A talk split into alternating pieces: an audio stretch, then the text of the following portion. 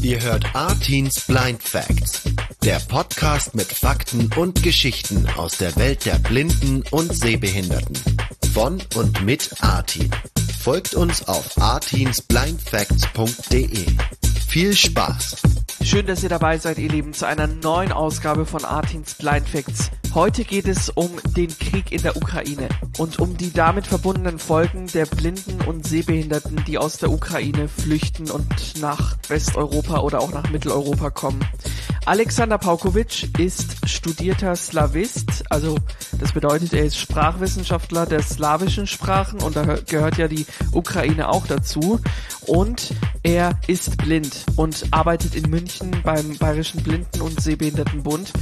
Ja, macht auch noch ein paar andere Sachen, mehr dazu in den Shownotes von Artins Blind Facts. Mit ihm sprechen wir heute über die Situation der Blinden und Sehbehinderten, die in der Ukraine leben. Herr Paukovic, vielen Dank, dass Sie sich die Zeit nehmen. Herzlich willkommen. Ja, hallo, liebe Hörerinnen und Hörer. Ich darf ja das zweite Mal zu Gast sein in Artins Blind Facts. Das letzte Mal war es über Telefon, diesmal natürlich ein Schritt weiter quasi in Sachen Bandbreite über Zoom. Freut mich, wieder dabei zu sein. Freut mich auch. Vielen Dank, dass Sie sich die Zeit nehmen. Das Thema heute ist ja wirklich ein sehr, sehr ernstes Thema. Heute geht es um die Ukraine um Geflüchtete, Blinde und Sehbehinderte aus der Ukraine, die vor dem Krieg fliehen. Genau, jetzt erstmal, Herr Paukovic, ist überhaupt bekannt, wie viele Menschen mit Sehbeeinträchtigung in der Ukraine leben oder lebten? Es scheint da tatsächlich in der Ukraine im Vergleich zu, ja, auch zu Deutschland etwas mehr statistisches Material zu geben. Ähm, wobei ich da jetzt auch noch nicht so ganz die Sache durchschaue.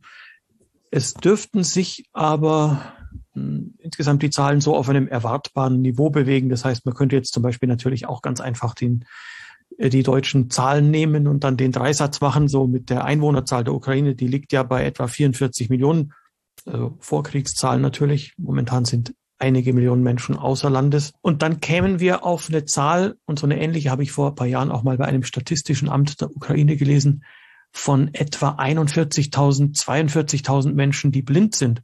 Und dann kommen natürlich wesentlich sehbehinderte Menschen dazu, je nach Definition irgendwo 250.000 bis vielleicht sogar 400.000 Menschen mit einer wie auch immer gearteten Sehbehinderung. Also Blinde, ja, ganz grob gesagt wohl um die 40.000. Ähm, aus welchen Situationen kommen denn die Geflüchteten in der Ukraine? Wir haben es bei den Geflüchteten aus der Ukraine im Wesentlichen, das hören wir ja eigentlich dauernd, wenn wir jetzt mal von den Menschen ohne Behinderung ausgehen, mit Frauen und Kindern zu tun, denn die Männer im wehrfähigen Alter, die dürfen in aller Regel auch gar nicht ausreisen. Und auch das ist so, die allermeisten wollen ja auch gar nicht, sondern die verteidigen ihre Heimat, die kämpfen, äh, wobei es im Übrigen auch Frauen gibt, die sich in irgendeiner Weise in der Territorialverteidigung sogar zum Teil mit der Waffe in der Hand äh, dort einsetzen.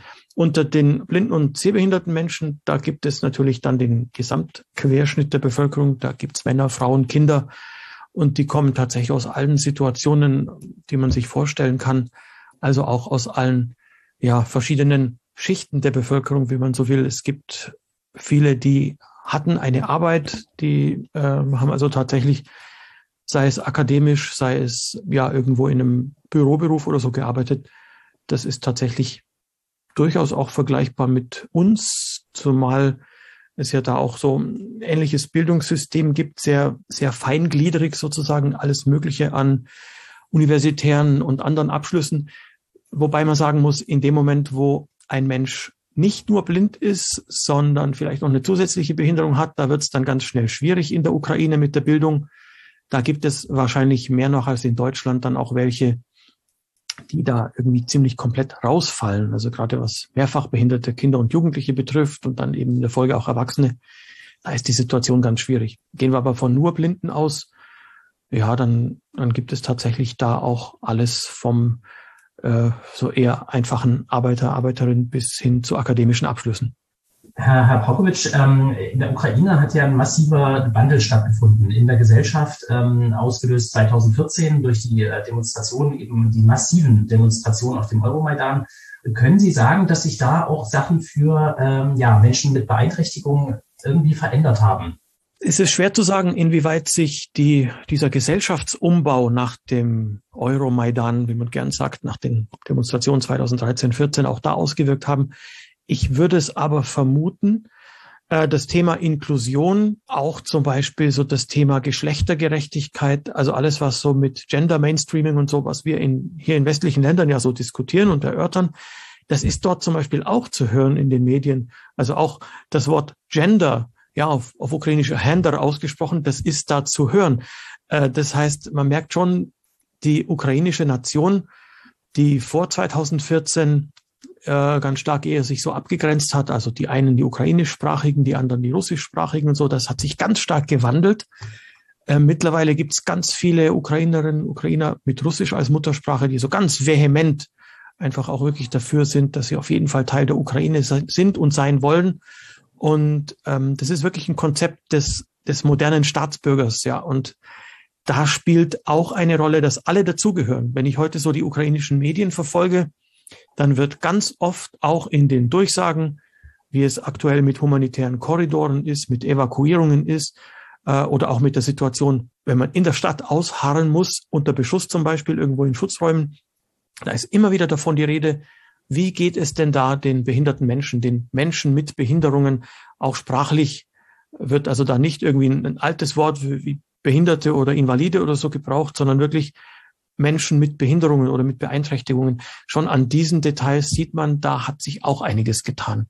Ob das allerdings natürlich nur jetzt nur sprachlich gilt und wie viel dann gesellschaftlich auch ankommt, hm, ist nicht überall gleich und ist auch nicht so leicht einzuschätzen, ist auch sehr, sehr unterschiedlich in den Landesteilen von, also zwischen Großstadt und ländlichem Raum. Da ist ein großes Gefälle dort in der Ukraine zu beobachten, auch regional.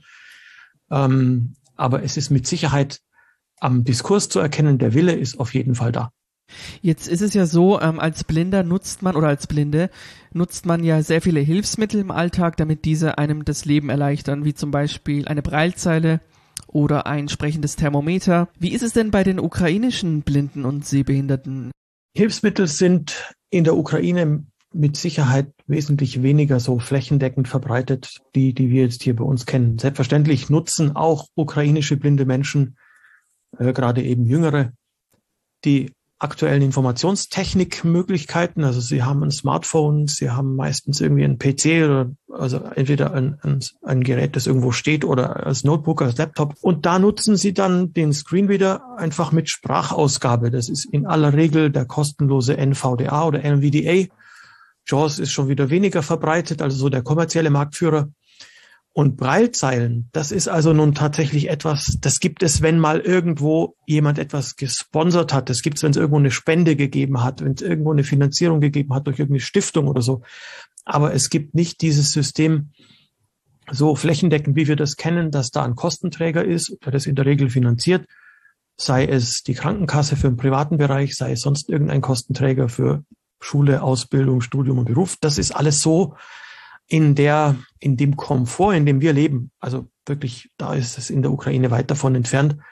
Und auch andere Hilfsmittel, die sind zu haben. Und es gibt so eine minimale, nennen wir es mal, Behindertenrente, so einen kleinen Betrag im Monat, äh, der dann ein bisschen hilft. Aber das sind tatsächlich ganz andere Standards. Und deswegen, also solche Dinge wie vielleicht ein sprechendes entweder Fieberthermometer oder äh, sprechende Uhren natürlich auch oder eben auch tastbare, sowas ist schon im, im Gebrauch. Und natürlich das Hilfsmittel schlechthin für die Mobilität, der weiße Stock, der Langstock. Aber gerade im Hinblick auf die Hightech-Sachen, wie zum Beispiel Breilzeilen, ist die Ausstattung wesentlich, wesentlich geringer in der Ukraine.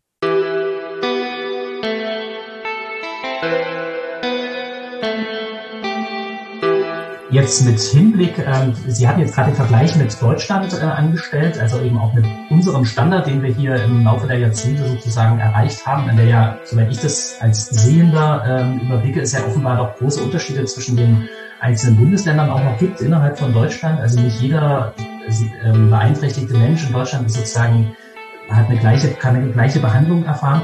Ich möchte gerne mal äh, diese, diese, diese Diskrepanz auch zwischen den beiden Kontrahenten nochmal aufziehen ähm, und Sie fragen, ob Sie da einen Einblick haben.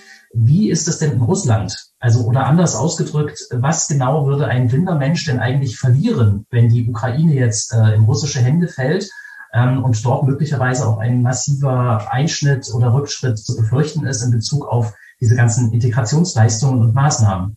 Inwieweit jetzt gerade auch so die äh, gesellschaftliche Stellung behinderter Menschen in Russland und der Ukraine so ganz stark unterschiedlich ist, das kann ich jetzt nur ganz schwer beurteilen. Ähm, meinem geringen Einblick nach wären jetzt da die Unterschiede gar nicht so groß. Also es gibt natürlich auch in Russland seit Jahren diesen Kampf, eben gerade in den Großstädten. In Russland ist ja das nochmal wesentlich verschärft, dieses Gefälle.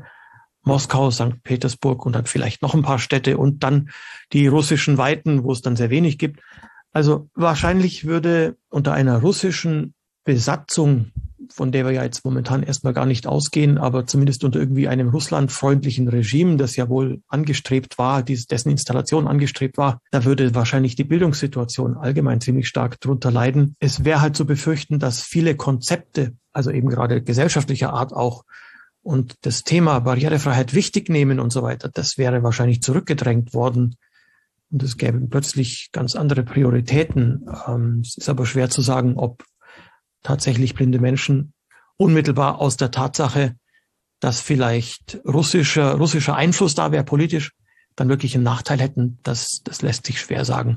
Man kann eins sagen, wie das denn überhaupt kommt, dass in der Ukraine, aber eben auch in Russland, auch in anderen Ländern Ost- und Südosteuropas, die, dieser Standard so schlecht ist. Da hat tatsächlich der Zusammenbruch das Ende der Sowjetunion 1991 dafür gesorgt, dass da vieles auch nicht mehr so in staatlicher Hand gewesen ist und klar organisiert war und so weiter. 90er Jahre, das war in Osteuropa die Zeit der großen Privatisierungswelle. Hier ja auch, hier gab es das im geringeren Umfang ja auch, dass Staatskonzerne wie die Deutsche Bundespost oder so privatisiert wurden.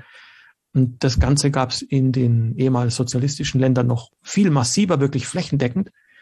Und ja, als dann Privatinitiative wichtig wurde und so der ganz brutale Kapitalismus, da sind einfach Menschen mit Behinderung und auch alle diese Strukturen, auch die Infrastruktur, ja, man kann sagen, komplett weggebrochen. Und das plötzlich gab es auch niemanden mehr, der sich zum Beispiel darum gekümmert hat, wie sind eigentlich die Standards der ukrainischen und der russischen Blindenschrift. Im Russischen hat es dann irgendwie eher noch besser funktioniert mit den großen Akademien und Institutionen. In der Ukraine war dann irgendwie plötzlich nichts mehr da, niemand mehr da, der es regelt, der es reguliert als ich 2018 in Kiew war als Referent bei einem ukrainischen Breilkongress, äh, da hat man dann eben tatsächlich feststellen können, da gibt es ganz viele Menschen, die an verschiedenen Stellen irgendwie ein bisschen was tun. Die einen an der Blindenschule in Kharkiv, die anderen an der Blindenschule in Lviv, Lemberg und so weiter. Die haben sich dort auch zum Teil das erste Mal getroffen. Jeder hat irgendwie so ein bisschen vor sich hingewerkelt. Und ja, das Bedürfnis war groß, da von außen einen Referenten zu hören. Ich war als Vertreter des Breitschriftkomitees der deutschsprachigen Länder da, ja, dann wirklich Erfahrungen einzubringen. Es bräuchte auch in der Ukraine so ein Standardisierungskomitee oder so etwas. Und das könnte ich mir vorstellen, ist sogar in Russland etwas mehr noch vorhanden. Na, einfach größeres Land mit noch größeren Literatur, mit einer Sprache, die seit Jahrzehnten, seit Jahrhunderten immer fest etabliert ist. Das Ukrainische ist ja auch in den letzten Jahren erst wieder etwas mehr gestärkt worden. Also insofern könnte es aus dem Aspekt vielleicht sogar da gar nicht nur Nachteile geben bei mehr russischem Einfluss. Andererseits natürlich sprachlich würde ja dann das Ukrainische unter einer russischen Besatzung eher wohl wieder zurückgedrängt werden, wenn es denn zu einer solchen käme.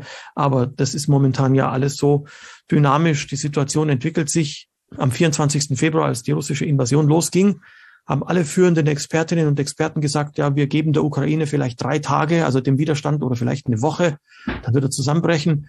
Heute sind wir irgendwie am 37. Tag der Invasion und die Ukraine hält sich mit allem, was sie kann. Also ganz schwer, was vorherzusagen.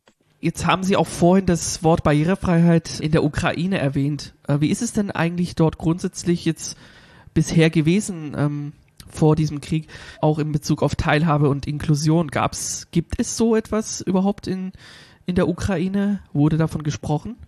In der Ukraine wird seit Jahren von der Inklusion gesprochen und von Teilhabe und sicher auch einiges getan, dass es einen, einen Begriff gibt und dass er verwendet wird, sagt ja noch nicht immer viel über die Realitäten aus, aber es ist tatsächlich so, dass zum Beispiel auch im Bildungsbereich, das in den letzten Jahren zugenommen hat, Die fünf, meine ich, sind es ja, fünf Blindenschulen in der Ukraine haben auch, also momentan sind sie nicht alle in Betrieb oder fast keine mehr, aber die hatten auch in den letzten Jahren massiv damit zu tun, dass die in Anführungszeichen nur blinden Kinder und Jugendlichen äh, dann doch eher inklusiv am Heimatort oder in Heimatnähe unterrichtet werden und in die Schule gehen, ist vielleicht mit einem deutschen Bundesland verglichen dann sowieso nochmal verschärft, einfach flächenmäßig.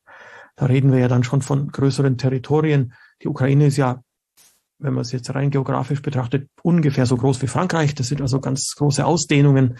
Da ist dann die nächste Blindenschule in jedem Fall äh, durchaus auch mal 300, 400 Kilometer entfernt, wenn man auf dem Land wohnt. Also ergibt sich da auch irgendwie die Notwendigkeit für viele zu überlegen, ist vielleicht der Heimatort der gute Lernort? Die Frage ist, ob der Heimatort dann der gute Lernort ist, von der Ausstattung her, vom Wissen, was kann so ein blinder Mensch lernen, was kann man ihm beibringen, was kann man ihm auch zutrauen, was kann man ihm auch zumuten, wo muss man ihn auch fordern, damit er dann auch wirklich etwas gelernt hat. Aber das ist wirklich Thema. Und Thema ist auch die Teilhabe am Arbeitsmarkt. Deswegen, wenn Geflüchtete, blinde und sehbehinderte Menschen hierher kommen, ist ganz oft die Frage von denen, wenn sie sich an uns wenden, die Blinden- und Sehbehinderten Selbsthilfe, eine der ersten Fragen auch gleich, wie sieht's denn hier aus mit Arbeitsplätzen? Also da ist schon die, die Hoffnung da, die Erwartung da, dass es doch dann, wenn die vielleicht etwas länger hier bleiben müssen oder wollen, weil es daheim nicht sicher genug ist, dass sie dann vielleicht irgendwie auch in Arbeit kommen. Und das zeigt ja, also sie waren eben dort auch irgendwie bereits mal in Arbeitsprozessen, jedenfalls einige davon. Jetzt ist es für uns Blinde hier schon in Deutschland oft so schwer, einen Job zu kriegen. Optimistische Schätzungen sagen, dass vielleicht 30, 40 Prozent der Blinden einen Job haben. Und jetzt kommt da jemand aus der Ukraine, muss ja auch vieles noch lernen, nicht nur die Sprache. Äh, da wird es nochmal schwieriger. Aber tatsächlich Teilhabe, Inklusion, unabhängig und selbstbestimmt leben, das ist auch für behinderte Menschen in der Ukraine ein Thema. Und äh, an der Barrierefreiheit wird gearbeitet. Also kleine Anekdote am Rande. Ich habe es vorher erzählt, ich war vor knapp vier Jahren in Kiew. Äh, und was mir zum Beispiel aufgefallen ist, ein kleiner Aspekt, ein kleines Detail, äh, ganz viele akustische Ampelsignale, also Blindenampeln, wie man so umgangssprachlich sagt, überall in Kiew und auch in diesem kleinen Vorort, wo ich damals untergebracht war.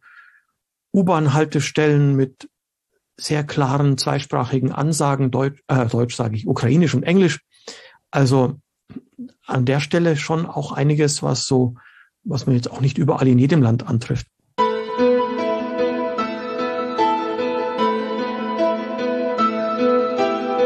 Ähm, was glauben Sie, Sie haben den 24.02.2022 äh, jetzt schon benannt. Ähm, unser Bundeskanzler hat ja gesagt, es sei eine Zeitenwende, die da jetzt äh, vonstatten geht äh, seit diesem Tag. Ich denke, man muss nicht viel dazu ausführen, um halt einfach klarzumachen, dass er wahrscheinlich recht hat. Ähm, was glauben Sie, ist in den Menschen, ähm, über die wir jetzt vorrangig hier sprechen, also eben äh, mit Beeinträchtigungen, mit, mit, mit Sehbeeinträchtigung, was ist in diesen Menschen vorgegangen und äh, wie konnten die sich dann entschließen, wirklich eine Flucht anzutreten? Am 24. Februar morgens haben wahrscheinlich, soweit ich das beurteilen kann, eben auch durch Kontakte mit vielen Menschen in der Ukraine schon vorher an diesem 24. Februar morgens haben sich wahrscheinlich viele gedacht, egal ob blind oder nicht, ja, jetzt ist das eingetreten, womit wir irgendwie seit Jahren gerechnet haben, wo wir gehofft haben, es würde nicht passieren, wo wir gefürchtet haben, es kommt irgendwann so. Und jetzt ist es also soweit. Und ähm, ganz viele haben ja jahrelang deswegen auch so intensiv, auch heimlich und still und leise sich darauf vorbereitet. Das ist ja auch der Grund, warum eben nicht innerhalb von ein paar Tagen kapituliert wurde. Die blinden Menschen sind insofern in einer besonderen Situation, wenn so eine Stadt unter Beschuss ist, wenn irgendwie ganz schnell man irgendwie in Schutzräume sich begeben muss, wenn Luftalarm ist oder so etwas, dann haben ja wir blinden Menschen da das besondere Problem. Wir sind äh, darauf angewiesen, dass uns dann auch jemand mal schnell den Überblick gibt, wo ist es jetzt sicher, wo ist es gefährlich. Klar, wir hören zwar irgendwie das Gleiche, was sehende Menschen auch hören, wenn das Gehör normal und gut funktioniert, aber ob jetzt zum Beispiel irgendwo vielleicht gerade äh, Rauch zu sehen ist, äh, Feuer ausbricht, Gebäudeteile einsturzgefährdet aussehen und ähnliches mehr. Oder wenn jetzt jemand sonst eigentlich den Weg gut kennt, einkaufen geht irgendwo, plötzlich sind dort im Vergleich zum Vortag vielleicht irgendwelche Trümmer, irgendwas ist abgesperrt oder sonst irgendwie unzugänglich. Also da haben wir ganz andere und schwierige Herausforderungen natürlich dann zusätzlich.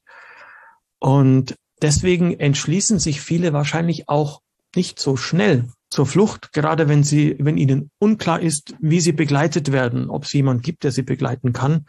Deswegen, mir sind also eben auch wirklich Menschen bekannt, die jetzt tatsächlich erst so ziemlich nach wochenlangem Überlegen auch aus so schwer umkämpften und beschossenen Städten wie Kharkiv geflohen sind. Letzte Woche zum Beispiel erst nach ähm, ja doch fast vier Wochen Ausharren im, in der Wohnung, zwischendurch im Keller und so weiter, sich dann doch auf den Weg gemacht haben, in Begleitung, also mit Organisationen, die die Flucht ermöglichen, wie auch immer das dann jeweils geht, zum Teil mit Freunden und Bekannten, zum Teil einfach mit Menschen, die sich da auf dem Weg gemeinsam dann finden und die dann mit Bus und Bahn normalerweise unterwegs sind. Das ist ja, das sind dann so ähm, eben organisierte Fluchtrouten per Bus, per Bahn, ganz selten vielleicht auch mal irgendwo mitgenommen werden in Privatfahrzeugen und äh, sich dann auf den Weg machen aus den besonders umkämpften oder beschossenen Gebieten, also meistens irgendwo im Norden oder im Osten des Landes,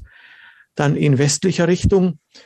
Die meisten kommen in Polen an, und äh, zum Teil auch in Ungarn, der Slowakei und dann je nachdem, ob sie von dort aus dann auch noch weiter west- oder südwärts sich bewegen. Aber tatsächlich die Situation, wenn Menschen innerhalb des Landes jetzt bleiben, ist eben insofern besonders schwierig, weil es oft für uns blinde Menschen so schwer einzuschätzen ist. Also die, die Gefährdungssituation, die ganz akute, wenn zum Beispiel gerade Beschuss ist und eben auch die Gefährdungssituation aufgrund von Schäden und Zerstörungen ist für uns ja auch nochmal viel schwerer einzuschätzen. Und dann natürlich auch die Versorgung. Wenn ich jetzt dort mir vorstelle, ich müsste jetzt also allein dort sein und hätte auch nicht so ohne weiteres Angehörige, die vielleicht ab und zu mal nachschauen können, nach dem Rechten sehen können, mir vielleicht auch Lebensmittel bringen können oder so, dann wird's wirklich schwierig. Und wir wissen nicht, wie viele Menschen es dort gibt, die jetzt auch ganz schwer erreichbar sind, die vielleicht äh, ja sich auch gar nicht raustrauen, wo vielleicht auch zwischendurch oder für länger Wasser, Strom, Heizung, Telekommunikation jeder Art auch ausgefallen sind. Man denke nur an die momentan so leidgeprüfte Stadt Mariupol, wo man überhaupt nicht weiß, zum Beispiel, wie viele behinderte Menschen dort auch immer noch sind. Das äh, ist auf jeden Fall eine sehr, sehr tragische Sache und ähm, als letzte Frage, Herr Paukowitsch, hm, habe ich hier noch eine Sache, die ich ansprechen möchte, nämlich für alle ukrainischen geflüchteten Blinden und Sehbehinderten, die hier in Deutschland angekommen sind oder auch noch ankommen werden. Wie kann ihnen konkret hier geholfen werden? Ich glaube, es gibt insgesamt drei Möglichkeiten, überhaupt Menschen zu helfen, die aus der Ukraine gekommen sind. Das eine, man kann sich natürlich auch immer beteiligen, jetzt auch blindheitsunabhängig, an Spendenaktionen auch an Sachspendenaktionen, aber eben auch an Geldspendeaktionen, wenn vor Ort irgendein Verein, eine Kirchengemeinde oder so irgendeine Initiative bekannt ist, dass man sagt, da habe ich irgendwie Bezug dazu, dann ist das ja auch möglich. Die zweite Möglichkeit ist eine Geldspende ganz gezielt an die äh, Blinden- und Sehbehinderten Selbsthilfeorganisationen, die ähm, ja tatsächlich auch jetzt nicht nur die eine angefangen hat, ja das Deutsche Katholische Blindenwerk, ähm, gezielt für die Ukraine Spenden zu sammeln und dann auch der Dachverband der Blinden- und Sehbehindertenverbände in Deutschland, der DBSV und andere. Auch da, denn die äh, setzen gezielt diese Spendengelder ein. Zum einen für geflüchtete blinde und sehbehinderte Menschen, die aus der Ukraine hergekommen sind. Zum anderen für, soweit Kontakt dahin noch besteht, Menschen, die vielleicht sogar im Westen der Ukraine oder jedenfalls in ganz großer Zahl in Polen sind also eine Geldspende an einen der Blinden- und Sehbehindertenvereine, sozusagen einen Blinden- und Sehbehindertenverein des eigenen Vertrauens, ist immer möglich und immer eine auf jeden Fall große Hilfe. Zumal wir werden ja in den nächsten Monaten, Jahren wahrscheinlich dieses Geld gut brauchen können, dann auch für einen hoffentlich baldigen Wiederaufbau. Deswegen sage ich immer, dass jetzt sieht es ein bisschen wie so ein Spendensprint aus, aber eigentlich ist es ein Marathon, ein Dauerlauf, den wir da wirklich hinlegen müssen. Ja, und die dritte Möglichkeit, Augen und Ohren offen halten, äh, wenn ich weiß, da oder dort gibt es vielleicht doch noch irgendwo Wohnraum, da kann jemand jemand unterbringen, Da gibt es vielleicht auch ein selber blindes oder sehbehindertes Vereinsmitglied, das ukrainisch oder wahlweise auch russisch sprechen kann. Also auch auf die Weise kann man ganz konkret mit Wohnraum, mit Sprachkenntnissen oder mit Vermittlung von solchen Sprachkenntnissen oder so auf jeden Fall auch jederzeit helfen. Und vielleicht sogar, das wäre natürlich jetzt so ein Idealfall, der wird selten vorkommen, dass irgendwo was zusammenpasst, irgendwo ein Jobangebot vorhanden ist und tatsächlich auch eine Person geflüchtet angekommen ist, die dazu passt. Dann hoffen wir, dass die Situation sich bald entspannt. Äh, man weiß es natürlich nicht, aber wir hoffen mal alles Beste und alles Gute für alle. Ähm, Herr Paukowitsch, vielen Dank Ihnen für diese Einschätzungen hier in Artins Blind Facts ähm, und vielen Dank, dass Sie sich heute die Zeit genommen haben für dieses wirklich sehr, sehr ähm, ja, ernste Thema. Ich bedanke mich herzlich und gebe noch für alle, die online unterwegs sind, im sozialen Netzwerk Twitter vielleicht noch den Tipp. Ähm, wer mir auf Twitter folgt, vielleicht kann man den entsprechenden den entsprechenden Accountnamen dann auch in die Show Notes tun von dieser Episode oder so. Klar, natürlich. Äh, Alexander Paukovic ist da gut zu finden. Beim Profilnamen wird man da auch eine slowenische Flagge dabei sehen. Da weiß man, dass, dass das der richtige ist. Also als slowenischer Staatsbürger gebe ich mich da zu erkennen. Wer mir auf Twitter folgt, wird manchmal im Minutentakt live von mir gedolmetscht lesen können, was ich gerade in ukrainischen Medien so höre. Also äh, da kann man auf die Weise quasi auch ganz nah dran sein an den Geschehnissen. Artins Blind Facts, der Podcast mit Fakten und Geschichten aus der Welt der Blinden und Sehbehinderten.